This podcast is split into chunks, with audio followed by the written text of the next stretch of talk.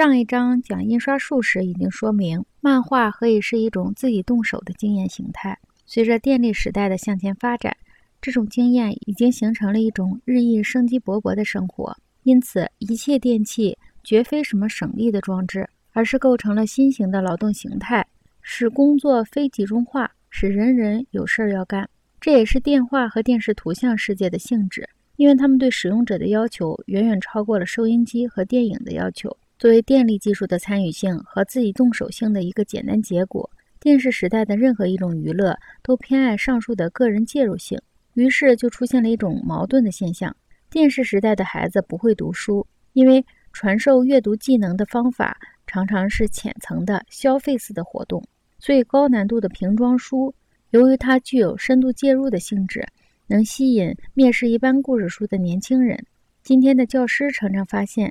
一页历史书都不会读的学生，却在成为代码和语言分析的专家。因此，问题不是现在的孩子不会读书，而是在深度介入的时代里，人们看不见长远的目标。